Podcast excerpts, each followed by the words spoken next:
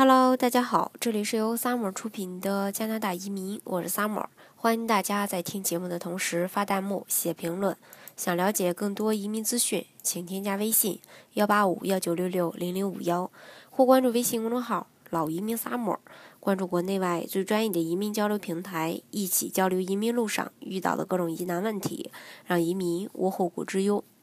呃，今天呢，再跟大家来聊一聊。二零一八年加拿大曼省投资移民的一个最新的状况。其实，关于加拿大的投资移民，在加拿大当地时间二零一七年十一月十五日，曼省的移民局厅长，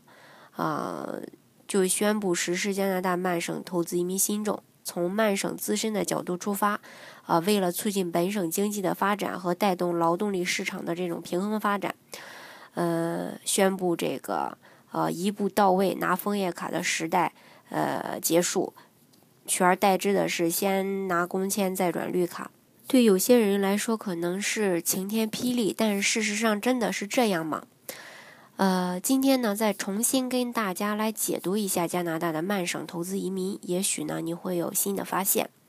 其实，相对于今年最近几个月加拿大曼省投资移民 U R 筛选分数来看啊，一直都是最低就处于九十分儿。其实这对国内的申请人来说，大部分人很难达到九十分的。而新政的实施对国内的申请人来说，其实倒是一个好消息。这样呢？国内的申请人将有更多的机会通过加拿大的曼省投资移民移移民到加拿大了。那唯一对申请人不利的就是不能一步到位拿枫叶卡了。其实，在二零一六年的十一月二十五日，新任的曼省省长 Britton，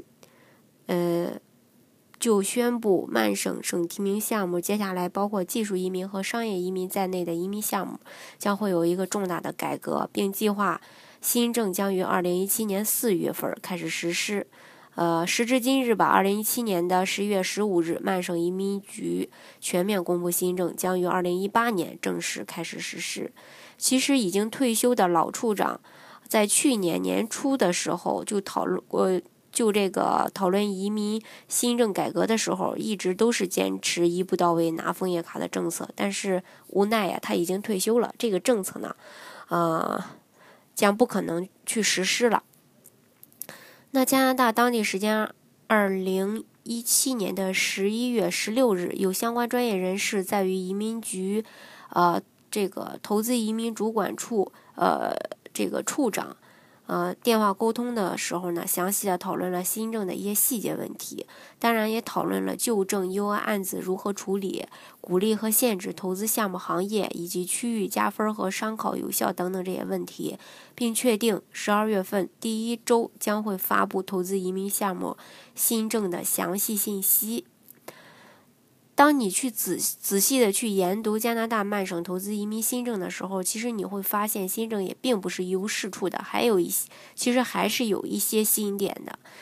呃，那么针对它的这个嗯最新政策的这个新点呢，我也给大家总结了这么几点啊。第一点就是说，呃，新政下呢，申请人可以最快在半年内就登陆曼省，那子女呢也可以享受免费的公立教育。呃，第二点就是旧证申请人的商务考察仍然是一年有效，可以优先提交新证的申请。也就是说，呃，你在嗯这个二零一七年去呃加拿大考去这个加拿大曼省考察过的小伙伴呢，对于你的这个考察分数项还是仍然有效的，只不过是接下来的这个申请可能就会按照新政的一个呃政策来申请了。再就是。投资金额比之前更低了，这样的话起步更低。另外呢，曼省的人口有一百三十万，省会温尼伯人口也是接近八十万，呃，并且经济也是多样化的，可以开展的生意机会有很多。华人的人口大概也有三点五万，利于申请人尽快的融入当地的生活。呃，新政适宜有意愿提早登陆加拿大，到曼省投资创业、开展生意，并且携配偶、子女开始加拿大新生活的申请人。孩子已经在曼省读书半年的申请人能获得额外的加分的。那接下来呢，再跟大家做一个详细的对比。嗯，新政呢取消了十万加元的投资押金，而旧政是需要政府呃这个呃缴纳这个十万加元的押金给曼省政府的。另外呢，新政的话是需要持工签到曼省经营生意，而旧政是一步到位拿枫叶卡登录后，呃才可经营生意。那是呃新政的话，对申请人的英语是有要求的，是 CLB 五的水平，那对应的。呃，这个雅思的成绩是听说读写分别是五五四五，而旧证呢考到 CLB 四就可以了。另外，新政的话，申请人二十四到四十五岁之间是可以加分的。那旧证年龄打分范围是二十一到五十四岁。